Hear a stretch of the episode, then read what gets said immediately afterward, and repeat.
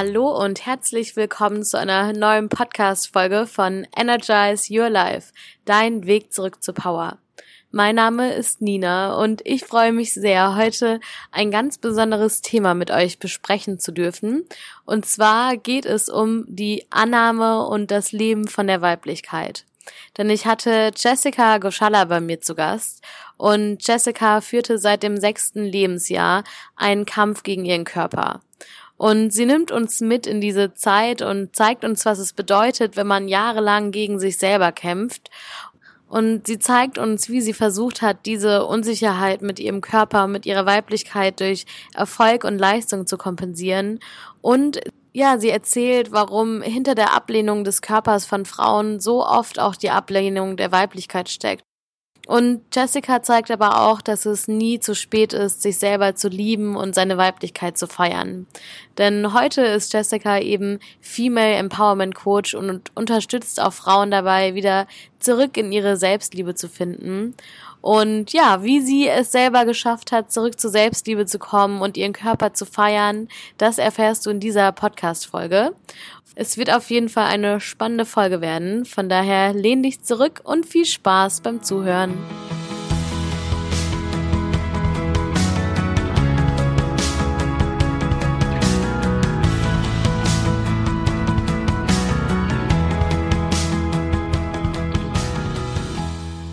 Ich freue mich so sehr, denn ich darf heute die liebe Jessica Goschalla interviewen. Und Jessica ist Female Empowerment Coach und begleitet Frauen unter anderem auf dem Weg zur Selbstliebe. Und Jessica weiß genau, was sie da tut, denn sie ist diesen Weg selber gegangen. Und ja, Jessica hatte auch jahrelange selber mit ihrem Körper zu kämpfen bis sie die Entscheidung getroffen hat, sich selber und ihre Weiblichkeit voll und ganz anzunehmen. Und ja, wie sie da hingekommen ist, das erfahrt ihr heute in diesem Interview. Und wirklich nochmal vielen, vielen Dank, dass du heute da bist. Yay, ich freue mich voll. mega, mega. Also ich freue mich voll. Es ist so schön, dass wir quatschen können über die Themen heute. Und ja, mega, voll schön. ja, ich mich auch. Für mich war auch eben Selbstliebe so ein großes Thema im Leben vor allem nach der Pubertät. Deswegen bin ich so gespannt, was du dazu zu erzählen hast. Und ja, magst du dich vielleicht noch mal selber mit ein paar Worten vorstellen, was du heute machst, wer du bist? Yes. Also ähm, ich bin äh, gerade in den sozialen Medien vor allen Dingen unter meinem ähm, Hashtag Female as Fuck unterwegs. Ich bin Coach und Mentorin. Ich bin ausgebildeter Life Coach. Meine Ausbildung in Berlin gemacht an der Dr. Bock Akademie und ähm, ja, komme eigentlich aus einem 40-Stunden-Job in der Digitalagentur im Sales und habe Apps und Websites verkauft an große Kunden, äh, große Retailer in Deutschland und ähm, habe irgendwann festgestellt, scheiße, irgendwie, das kann doch nicht alles gewesen sein. Das war 2018, am 1.1., das war mein Jahresvorsatz, ich will wissen, was, ja, wer ich bin und ich habe mich auf den Weg gemacht und ich hätte niemals gedacht, dass es so anstrengend sein kann von Zeit zu Zeit. Und ähm, ja, das Wissen, was ich da jetzt vor allen Dingen angesammelt habe und vor allen Dingen das Wissen über die Liebe zu einem selbst, die Liebe zur Weiblichkeit, female as fuck bedeutet für mich, sei so weiblich wie du bist. Und das ist für jeden was anderes. Und ähm, ja, das gebe ich in Coachings, in äh, Online-Kursen und Mentorings weiter. Und ähm, ja, ich liebe, was ich tue. Ich bin sehr dankbar dafür. Oh, so cool. Man sieht dir auch auf jeden Fall an, dass du dafür brennst. Danke. Und ich find's auch immer so schön, wenn Leute mutig sind und ihren eigenen Weg gehen. Und wie du sagst, es ist anstrengend. Es ist nicht irgendwie dann unbedingt leicht, aber es lohnt sich dann auf jeden Fall. Und es geht ja heute um das Thema Selbstliebe und vielleicht kannst du uns einmal so ein bisschen mitnehmen ähm, in die Zeit, ja, wo sie bei dir nicht so vorhanden war. Ich habe mal in deinem äh, auf deinem auf deiner Webseite ein bisschen rumgesucht und es hat ja auch schon relativ früh angefangen, dass du nicht so okay mit deinem Körper warst. Also ich glaube, ich war nur okay mit meinem Körper, bis ich fünf oder sechs war. Und jetzt, seit ich 29 bin wieder. Also es war eine sehr lange Zeit dazwischen, wo ich überhaupt nicht fein war. Das ist, ähm, ich war, also es kam jetzt bei so einer kinesiologischen Untersuchung raus, ich war schon immer laktoseintolerant. Ich ernähre mich seit fast zwei Jahren jetzt vegan und ähm, ich habe als Kind auch wahnsinnige Probleme gehabt damit und nicht wie die meisten irgendwie hab viel Durchfall gehabt und abgenommen, so als Kind, sondern ich habe einfach hardcore zugenommen. Und ich war immer, ich war immer zu dick, ich war immer zu unsportlich und Kinder sind einfach kleine Arschlöcher oder sie können sein. Also nicht, dass sie sind, aber ne, wisst wahrscheinlich alle, was ich meine. Und ähm, ja, das war schon immer ein Problem. Und ich habe meine erste Diät gemacht, da war ich elf, äh, mit so einem Pulver, das kennt wahrscheinlich auch jede Frau, Alma Set. Das hat wahrscheinlich jede mal so ausprobiert und äh, ja, es war irgendwie nie okay, wie ich war. So, und es wurde mir immer gespiegelt. Und dann so in der Teenagerzeit, so mit 13, 14, habe ich mich ein Jahr lang nur von Äpfeln mehr oder weniger ernährt. Und ähm, habe mich dann runtergehungert auf damals unglaubliche, für mich immer noch viel zu viel, äh, 65 Kilo. Ähm, und ich habe damals das Gefühl gehabt, ich bin viel zu fett. Und wenn ich heute die Bilder sehe, denke ich mir so, oh mein Gott, ich will das wieder haben. So, weißt du, was ich meine? So totale falsche Wahrnehmung irgendwie von sich selbst und dem Körper. Und ich weiß nicht, es ist nie es hat nie aufgehört. Und dann ähm, kam eine Zeit in meinen Zwanzigern, wo ich ähm, noch studiert habe, hatte ich sehr, sehr viele Tinder-Dates. Äh, 50 an der Zahl, habe auch darüber ein Buch geschrieben und ähm, das ist nicht besser geworden dadurch.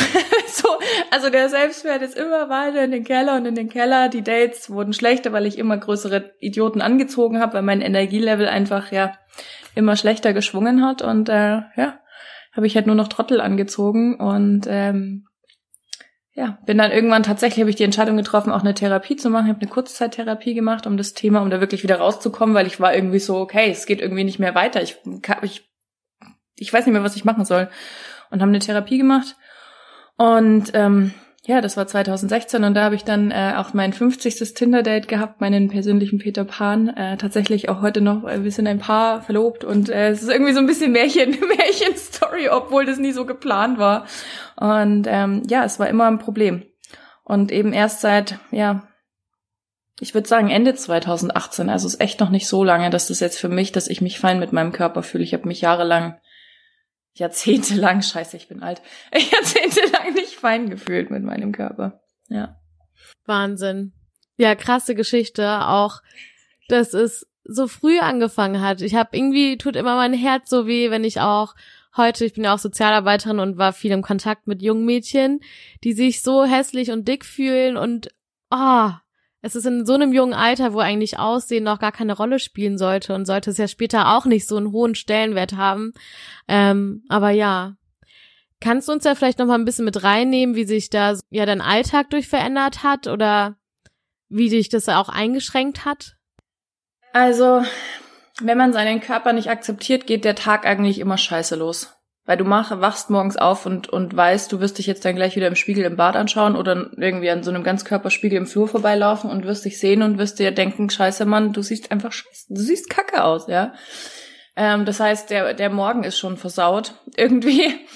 Ähm, ich habe mir früher nie Zeit für mich selbst genommen, niemals. Also das ähm, stand nie auf meiner To-Do-Liste, die war immer ein Kilometer lang, aber da stand nie irgendwie Me-Time oder irgendwie sowas drauf, sondern es ging immer nur darum, irgendwelche Projekte, To-Dos und Anforderungen anderer Menschen oder die an mich selbst halt irgendwie ähm, zu erfüllen. Es ging beim das Thema Shopping, ja. Ich war früher, ähm, ich hab, ich bin schon gerne shoppen gegangen, so vom Prinzip, aber es war natürlich immer ätzend, weil du einfach nichts zum Anziehen bekommst, ja. Und ähm, ich mich da früher sehr stark darüber definiert habe, dass wenn ich jetzt wieder keine äh, scheiß Jeans gefunden habe, dass ich dann halt irgendwie wertlos war. So. Und es hat sich eigentlich durch alle Bereiche meines Lebens gezogen. Ganz oft war es dann halt abends so, viel zu anstrengender Tag, ähm, deine Nebennieren, dein Cortisolspiegel viel zu hoch den ganzen Tag über, viel zu viel Stress, deine Nebennieren machen irgendwann schlapp. Ähm, das ist so ne, der Anfang ja auch von Burnouts. Und dann siehst du, also ich saß dann abends oft auf der Couch und hab halt mir äh, zwei Tafeln Milka-Schokolade reingeknallt, ja, oder Rittersport oder hm, keine Ahnung, dann gab's noch Toast mit Schinken und Käse obendrauf, so. Ich hatte auch eine Zeit lang, da habe ich, ich weiß gar nicht mehr, woran das lag, aber da bin ich nachts aufgestanden, wenn ich auf Toilette musste und habe angefangen zu essen. Also so total random, also so dieses, diese Befriedigung, diese orale Befriedigung und ähm, sich irgendwie so was Gutes zu tun, ich mache hier gerade Anführungszeichen, was Gutes zu tun, ähm, ja, und eigentlich ist alles anders. Also oh, ja, ist, ja, gab viele, viele schlimme Situationen, ja. Ja, ich kenne das auch so gut, dass man eben auf der einen Seite ja so hart zu sich selber ist und sich so abwertet für das, was man im Spiegel sieht ähm, und echt da irgendwie so einen Kampf mit sich führt und auf der anderen Seite will man sich dann vielleicht doch wieder was Gutes tun, indem man wieder was isst. Und das ist ja so eine, so ein Paradox eigentlich. Und man ist immer in so einem Kampf mit sich selber und denkt dann am nächsten Tag wieder, oh, jetzt hast du wieder was gegessen. Ja, dann sieht man sich wieder im Spiegel und denkt wieder so, nee, du bist irgendwie nichts wert.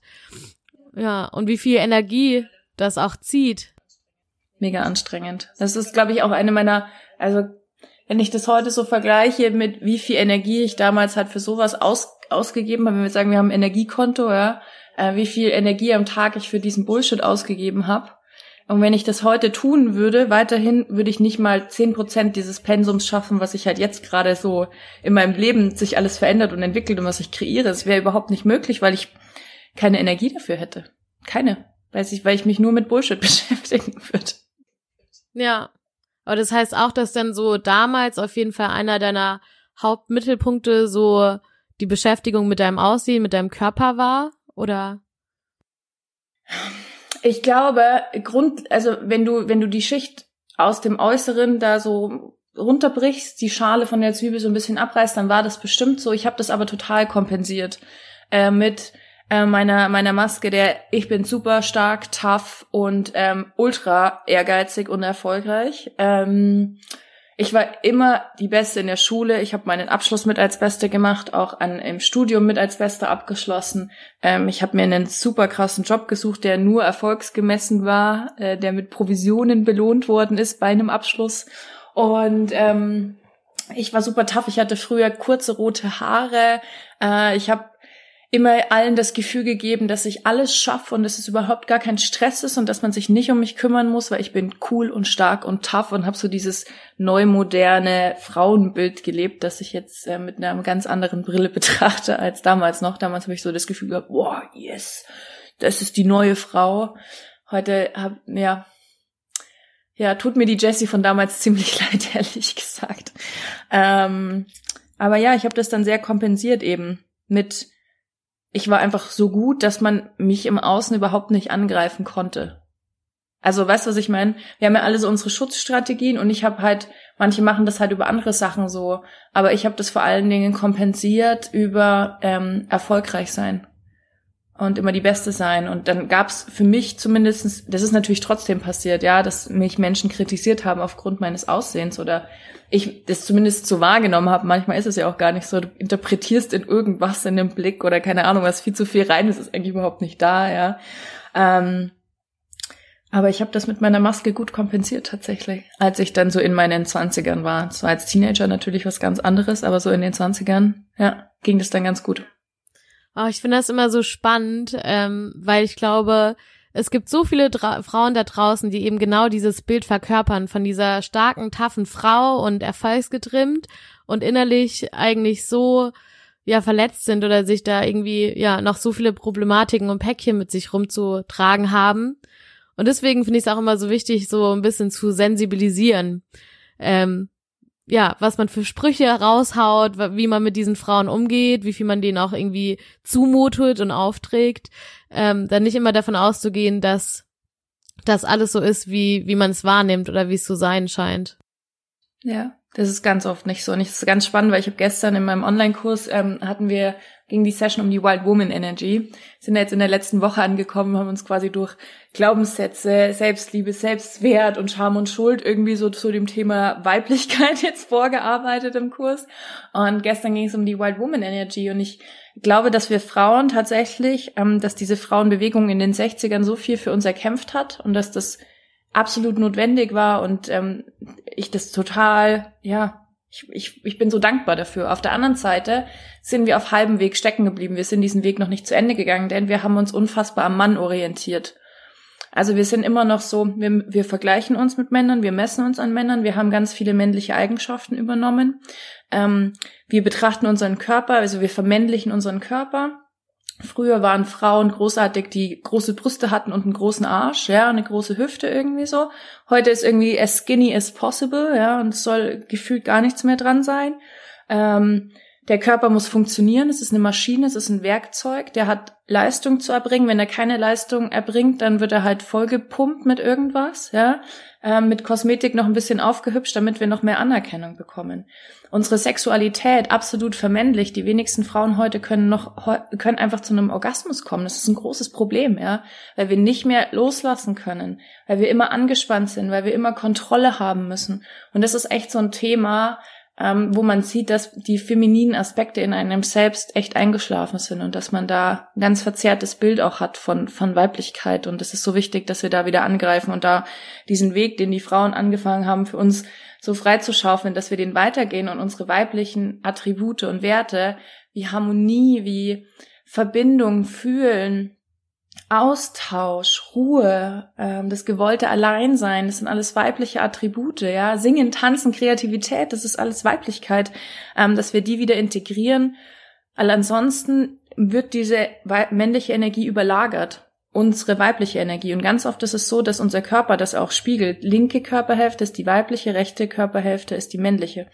Und meistens ist es so, dass Frauen, die sehr stark in diesem Kämpfen machen, tun sind, so wie ich es auch war, ähm, vor allen Dingen in der linken Körperhälfte ihre Schwierigkeiten haben. Ja, und ich habe spannenderweise auch ganz lange Zeit Probleme mit meiner Blase gehabt zum Thema Loslassen. Ja? Blase ist so ein Thema des Loslassens und ähm, und ein Haarausfall. Und ganz spannend, die Nina wird, äh, darf das jetzt sehen. Man sieht halt hier immer noch so den Rest. Ja, es ist immer noch so ein bisschen kahl. Und es ist auf meiner, das ist die linke Körperhälfte gewesen, wo die Haare ausgefallen sind. So. Und ähm, unser Körper spricht mit uns, der schickt uns halt noch keine WhatsApp oder E-Mail, ja, dann TikTok-Video, so.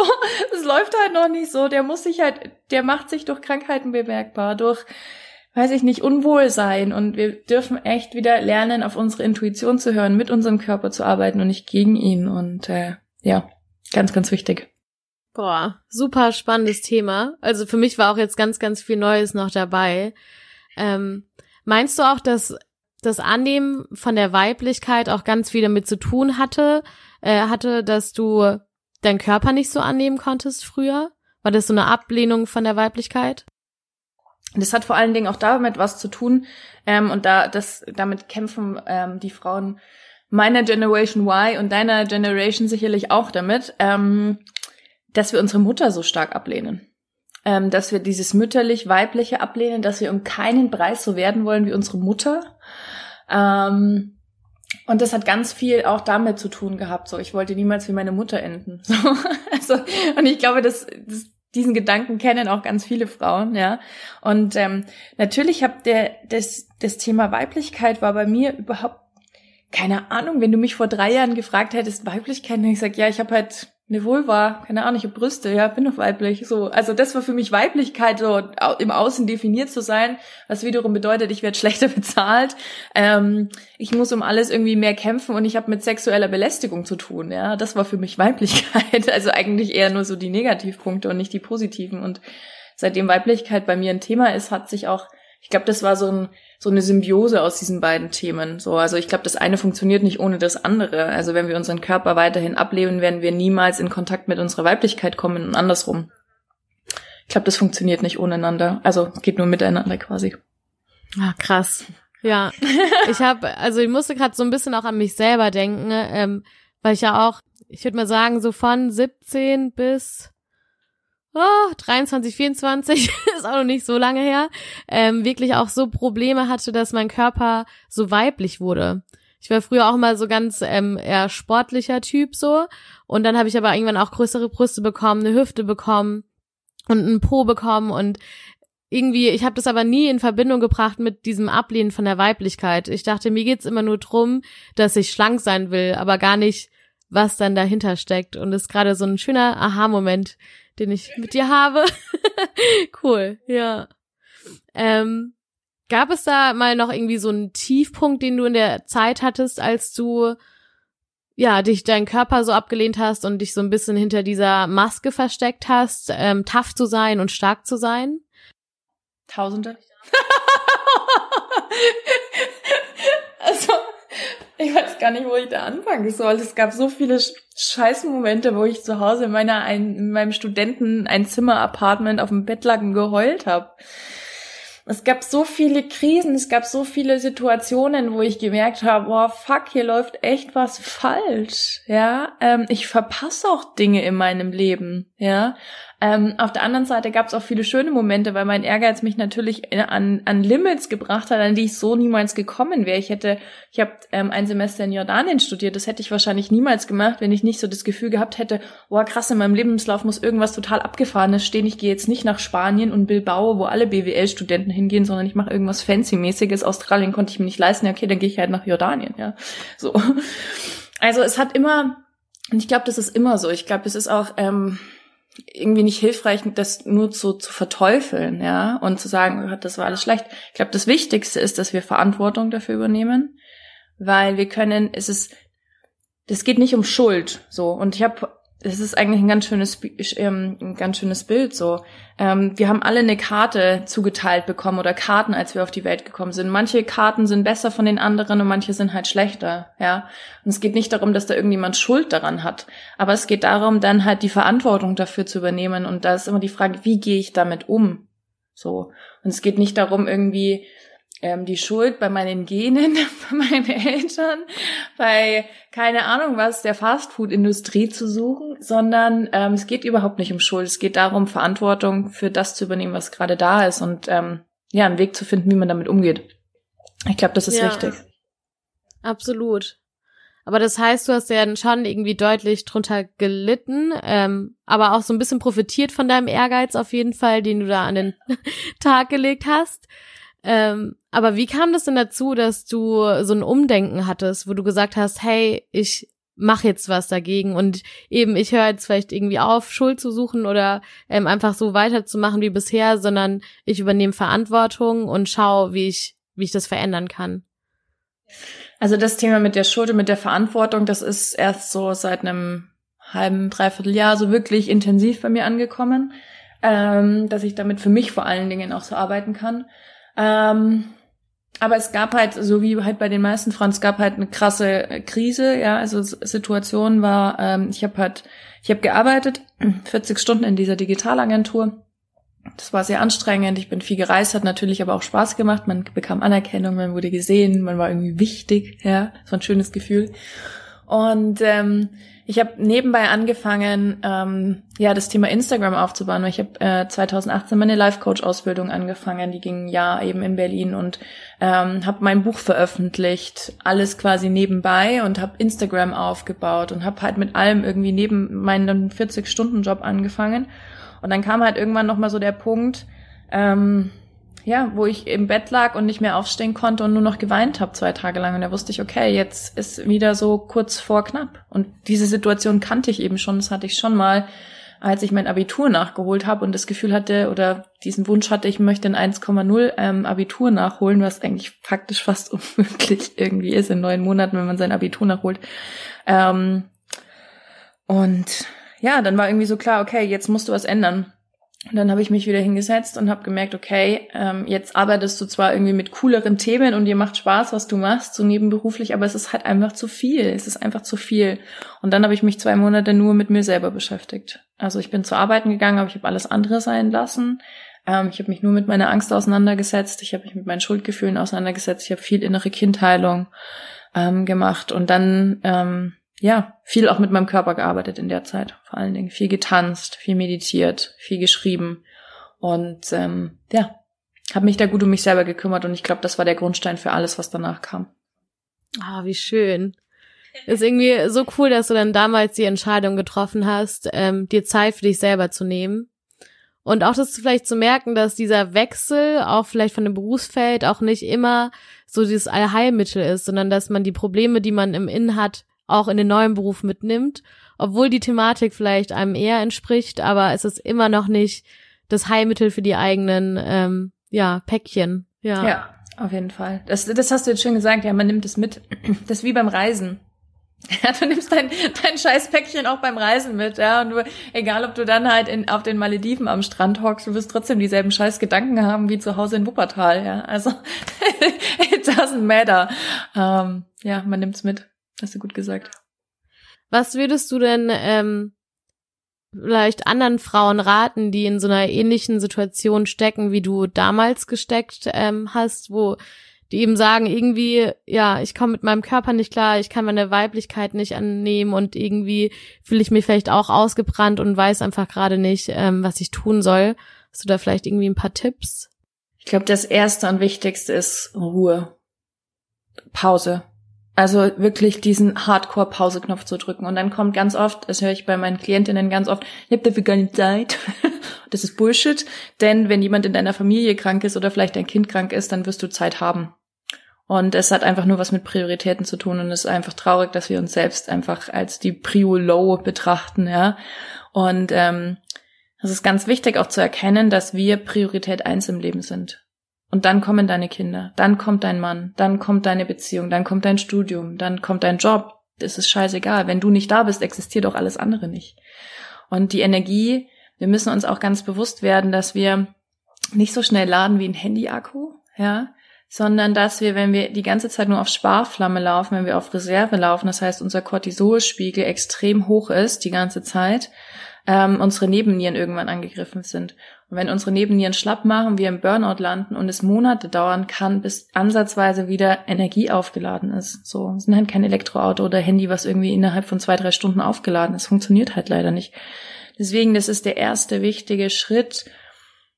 Raus, Ruhe. Und egal wie du das machst, finde einen Weg und triff ganz bewusst die Entscheidung, dich jetzt mit dir selbst auseinanderzusetzen und versuch dich dann auch nicht mit ähm, Büchern, Netflix, was wir da so alle haben, Instagram, Facebook, whatsoever, ähm, auseinanderzusetzen, sondern schlaf viel, geh raus, geh spazieren, hör vielleicht irgendwie ein Hörbuch, ja, aber äh, versuch dich nicht die ganze Zeit wieder von deinen Problemen abzulenken, sondern arbeite vor allen Dingen eher mit Fragen, so, wie fühle ich mich gerade? Ähm, worum geht's hier eigentlich? Was müsste passieren, damit es mir besser geht?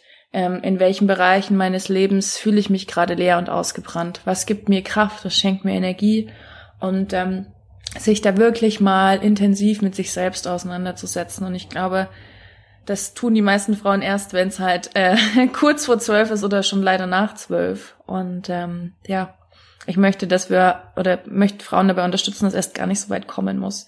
Dass wenn wir halt merken, so, und es ist so krass, die Frauen werden immer jünger, auch mit denen ich arbeite, ja. Normalerweise war das so in den 40ern, so, wenn die Kinder dann schon aus dem Haus waren, kam irgendwie so diese Themen, was mache ich jetzt mit meinem Leben, wer bin ich als Frau, worüber definiere ich mich?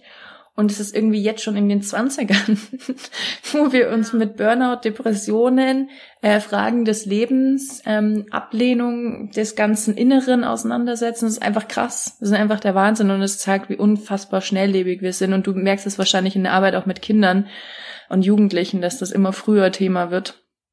Und ähm, ja, das ist tatsächlich sehr traurig. Aber das so Zeit ist das Erste. Verschafft dir Zeit. Als wenn dein Leben davon abhängt. Das tut's nämlich.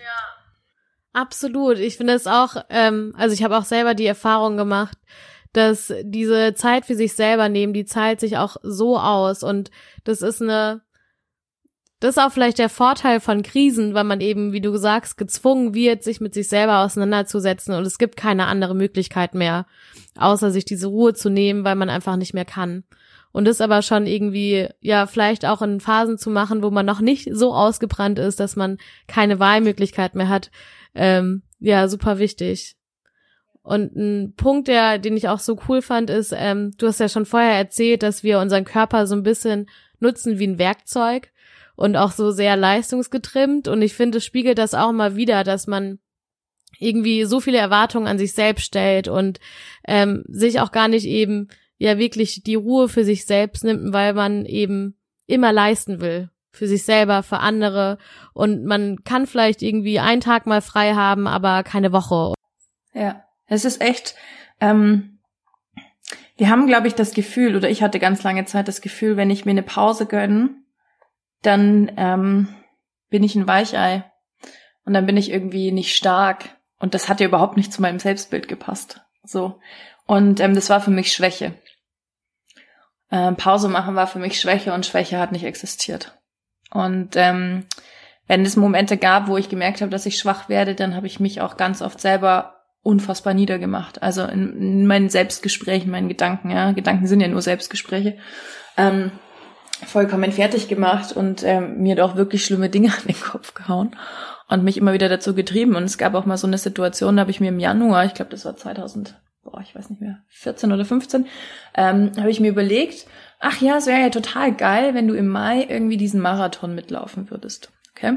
So, ich bin nie laufen gegangen. Ich hab Laufen gehasst. Irgendwoher kam dieser Gedanke und anstatt zu hinterfragen, warum sollte ich das tun? Es macht mir keinen Spaß, war das so, okay, ja, stimmt, da kannst du wieder performen, da kannst du zeigen, wie stark du bist und dann kannst du jetzt mal trainieren und dann kriegst du deinen Arsch auch hoch und dann nimmst du ab und d -d -d -d -d so. Und dann bin ich tatsächlich im Mai diesen, äh, diesen Marathon mitgelaufen und es war einfach gaga. Ich habe mir mein linkes Knie komplett kaputt gemacht, linke Seite, ne, sind wir wieder beim Thema. Mein linkes Knie kaputt gemacht. Ähm, ja, habe jetzt ein T-Shirt zu Hause, wo halt der Ringsburg-Marathon draufsteht, so, aber pff, ja, was zum Teufel? Bullshit. Ja, wir machen uns so viel Stress und Druck, weil, weil wir immer uns noch an diesen männlichen Werten orientieren. Wir Frauen, wir sind ja so unabhängig, ja, und so emanzipiert. Ganz ehrlich, das ist absoluter Bullshit. Wir orientieren uns viel zu sehr an den Männern, als dass wir emanzipiert werden, finde ich. So, und damit trigger ich jetzt vielleicht die ein oder andere auch, äh, ja, Feministin bin ich auch, ja, aber auf eine andere Art und Weise. Und äh, ja, das ist echt krass. Absolut. Ich finde auch, ich habe immer dieses Ding von, man muss sich durchbeißen als Frau, so im Kopf, ne? Also gerade jetzt im gegen, also innerhalb dieser Männerwelt muss man irgendwie Stärke beweisen und genauso hart sein und das vielleicht aber auch mal zu hinterfragen und zu schauen, warum eigentlich und also worum geht es eigentlich, wenn man solche Verhaltensweisen an den Tag legt und worum geht es, wenn du diesen Marathon läufst, wenn du eigentlich Joggen keinen Spaß macht, also ja. Dieses Durchbeißen in dieser Männerdomäne, dieses Kämpfen, wir Frauen werden niemals so gut kämpfen und uns durchbeißen wie die Männer. Weil das sind Männereigenschaften, das sind Männerattribute und wir müssen loslassen von diesem Wunsch oder von diesem Gedanken, dass wir so sein können.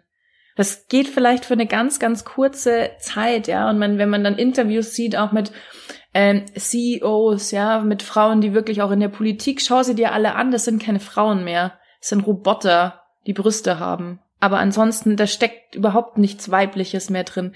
Ähm, ich hoffentlich sage ich jetzt nicht was komplett Falsches.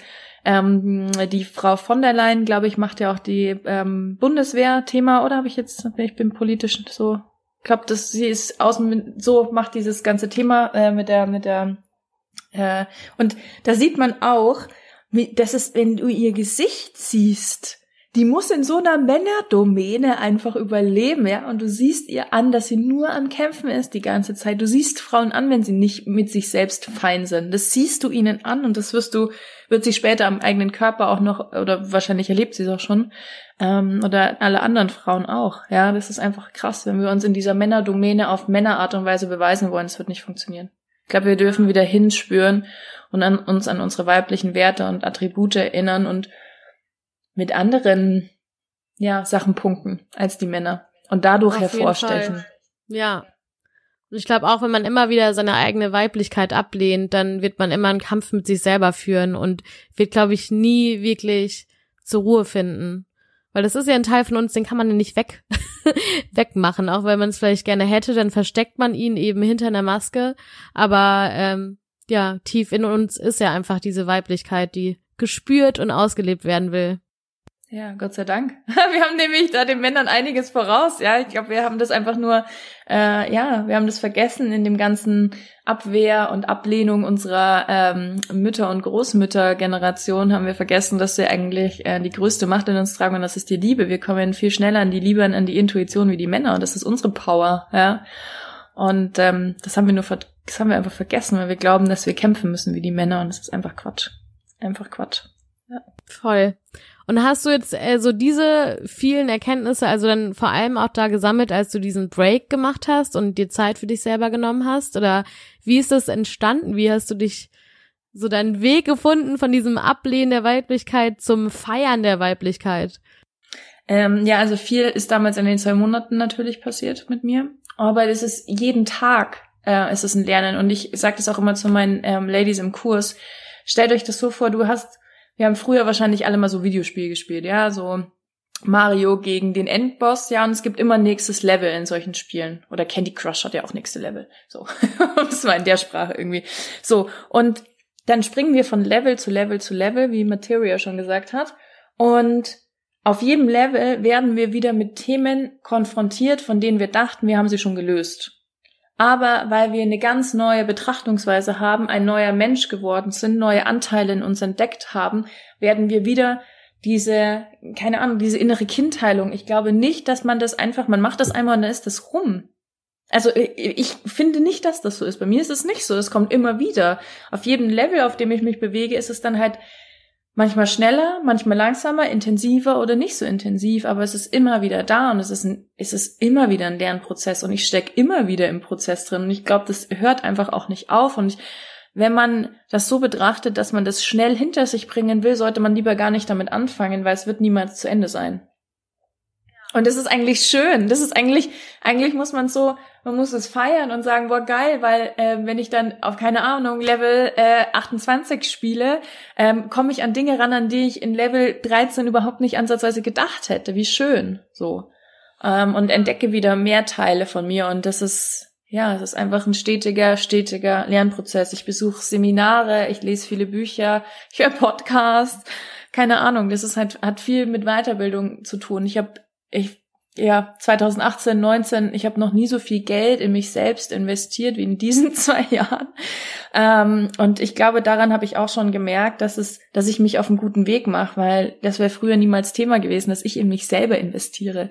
Die Life-Coach-Ausbildung hat fast 10.000 Euro gekostet. Ja, das war richtig, richtig scheiße viel Geld. Ich hatte davon damals nur ein Drittel und habe es trotzdem gemacht so. Und das ist einfach so spannend, wenn wir halt lernen, dass wir uns selber das wert sein dürfen, in uns selbst zu investieren und ähm, ja, dann halt lieber darauf verzichten, irgendwie das 300. Mal essen zu gehen oder die fünfte Tasche oder das zehnte Paar Schuhe zu kaufen, ja. Und sich halt dann überlegt, okay, alles klar, ich brauche diesen, äh, ja, diese Shopaholic-Sachen auch überhaupt nicht. Ich muss auch nicht fünfmal im Jahr in Urlaub fahren, es reicht auch zweimal irgendwie und kann dafür in mich selber investieren. Es gibt immer Wege und Mittel und dieses Out, diese Ausrede auch, ich habe dafür kein Geld, auch absoluter Bullshit. Du, ist, dir ist es nicht wichtig genug. Die sind halt dann andere Dinge wichtiger. Ja, das geht jetzt nicht an äh, ja Menschen, die jetzt vielleicht zuhören, die jetzt wirklich von staatlicher Hilfe leben. Ja, das ist jetzt mal außen vor. Alleinerziehende Mamas, die irgendwie nicht über die Runden kommen die sind damit jetzt nicht gemeint, aber es gibt unzählige Frauen und ich höre es immer wieder, wenn es auch um das Thema Online-Kurs bei mir geht, so, was? Irgendwie fast 400 Euro in mich selbst investieren, heftig, irgendwie, pff, nee, hm. Und es sind einfach, entweder habe ich sie nicht gecatcht oder es ist ihnen nicht wichtig genug, aber das Geld ist nie das eigentliche Problem, es ist immer was anderes. Es ist immer die Frage, wie viel ist man sich selber wert, ne? Und die Beschäftigung mit sich selber. Und da sind wir auch wieder, mach dich zur Prio Nummer eins einfach in deinem Leben.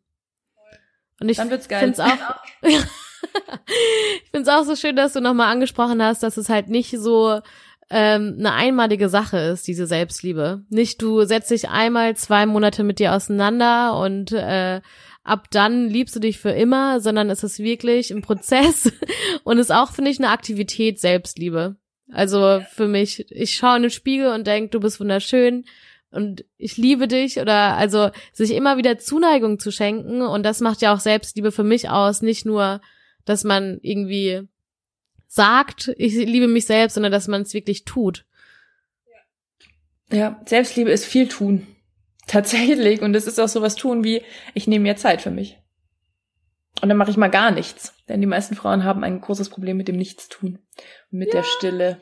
Ja. Was soll ich tun? Was soll ich tun? Ja, genau. Ja. ja. Mir ist dann langweilig. Ja, geil. Ist doch geil, dass dir mal langweilig ist. Wann war denn deinem letzten, das letzte Mal langweilig? So, so, ja. Einfach nur die Betrachtungsweise auch. Ja, also der kleine äh, Motivationsschub für uns alle, mehr Zeit für sich selber nehmen. Ach, schön. Ähm, ja, wir sind jetzt ja relativ schon am Ende angekommen. Möchtest du vielleicht nochmal deine drei größten Learnings aus deiner Krise mit uns teilen? Nimm dir Zeit. So, das ist Learning Nummer eins. Nimm dir Zeit, weil wenn dein Akku leer ist, ist er leer und dann dauert es Monate, bis du ihn wieder aufladen kannst. Sei nicht so streng mit dir. Ähm, also will da nicht zu viel, zu schnell. Das ist ein Prozess. Ähm, sei nicht so streng mit dir wenn Kinder das Laufen lernen, sagen wir ihnen auch nicht, wenn sie dreimal hingefallen sind, du Trottel, du wirst niemals laufen lernen. Ähm, geh mit dir selbst um wie mit einem kleinen Kind, das gerade was Neues lernt. Und ähm, Nummer drei, es darf Spaß machen. Das ist nichts, ähm, die Arbeit mit sich selbst. Arbeit ist ja immer so, ich glaube, das ist schon das Problem, dass es mit so einem negativen Wort behaftet ist. Arbeit, ja. Äh, es darf Spaß machen. Versucht es spielerisch dich selbst zu erforschen. Und ähm, es gibt dazu eine ganz schöne Geschichte und das ist eigentlich ein ganz cooles Ende vielleicht auch für die Folge. Und zwar gibt es eine Geschichte. Wenn wir auf die Welt kommen, dann ähm, leben wir in einem großartigen Schloss aus Tausenden von Räumen. Und es gibt ganz viele prachtvolle Säle, wunderschöne, ja, wirklich auch Räume, wo man tanzen kann, mit ganz vielen Spiegeln und viel vergoldet. Und es gibt aber auch dunkle Räume. Es gibt Kerker. Und wir haben diese Räume alle geliebt und wir kannten sie alle. Und irgendwann kamen Menschen in unser Schloss, unsere Eltern, unsere Geschwister, Großeltern, Bezugspersonen, die uns gesagt haben, aufgrund ihres eigenen Schlosses, dass diese Räume nicht in Ordnung sind. Und wir haben angefangen, Räume zuzusperren. Schöne wie dunkle, aber vor allen Dingen die dunklen. Gerade so, ja, die Räume, wo vielleicht auch die Wut drin war, wo die Trauer drin steckt, wo die Angst drin steckt. Und wir haben gelernt, diese Räume zu verschließen. Und manche Frauen haben diese Räume so krass verschlossen und noch einen Türsteher davor gestellt, dass sie ganz vergessen haben, dass diese Räume überhaupt existieren. Und manche Frauen wachen dann auf, Ende 20, Anfang 30 und stellen fest, sie leben nur noch in einer kleinen Zwei-Zimmer-Wohnung. Und ähm, da auch mal wieder spielerisch ranzugehen, wie ein Kind und sich spielerisch zu überlegen, okay, mir gehört viel mehr als eine Zwei-Zimmer-Wohnung. Eigentlich bewohne ich ein Schloss, aber ich habe es ganz vergessen. Und die Schlüssel mal wieder rauszuholen und spielerisch an die Sache ranzugehen. Ja, das muss nicht alles hart sein und anstrengend und traurig. Es darf Spaß machen. Wie wunderschön. Tolle Geschichte. Die kannte ich auch selber noch gar nicht. Hast du die selber erarbeitet? Nee, tatsächlich auch aus, aus, einem, aus einem wunderschönen ja. Buch. Ja, oh, ja. Schön. Ich fand auch, also wenn man nochmal deine drei Tipps zusammenfasst, das war ja, nimm dir Zeit für dich selber, sei nicht so streng mit dir, sondern geh eher mit dir um, als wärst du ein kleines Kind, das gerade irgendwie neue Sachen lernt. Ähm, und das dritte, es darf Spaß machen. Da ist mir dann nochmal zu aufgefallen, dass man eben diese Leistungsorientierung auch oftmals in diese Bereiche mit übernimmt. die Katze beißt sich immer wieder selber in den Schwanz und fragt sich, warum sie nicht rauskommt. So, also. Ja. und das ist echt äh, super spannend. Und auch dazu passt ja diese Geschichte so wunderschön, dass man wirklich einfach nochmal so spielerisch diese Räume entdeckt und aber auch da sich nicht diesen Druck macht, jetzt alle Räume innerhalb von irgendwie zwei Monaten aufzumachen und aufzuräumen und irgendwie wieder in seinem Schloss zu wohnen. Ja. Also nochmal vielen, vielen Dank für das tolle Interview. Danke dir, es war sehr schön. ja, und ich packe auf jeden Fall deine Kontaktdaten ähm, wieder noch in die Shownotes, dass jeder, der mit dir in Kontakt kommen äh, möchte, es auch ganz einfach tun kann. Super gerne, ja, voll schön. Auf Instagram ist, glaube ich, echt auch am geilsten. Schick mir eine Nachricht, schick mir eine Sprachnachricht. Ähm, ich antworte eigentlich auf jede. und äh, ja, ich freue mich. Wäre echt schön. Perfekt. Vielen Dank. Ja, vielen Dank. Bis dann. Ciao. So, ich hoffe, dir hat die Podcast-Folge gefallen. Und wie schon gerade gesagt, findest du in den Shownotes nochmal alle Informationen zu Jessica. Und ja, teile sie gerne mit Freunden der Familie. Und ich freue mich natürlich auch, wie immer, über ein Feedback bei iTunes. Und du findest mich auch bei Instagram unter Nina Wandres. Da freue ich mich auch immer sehr, wenn du dich mit mir connectest. Und ich wünsche dir auf jeden Fall noch einen schönen Tag. Sharing is caring, deine Nina.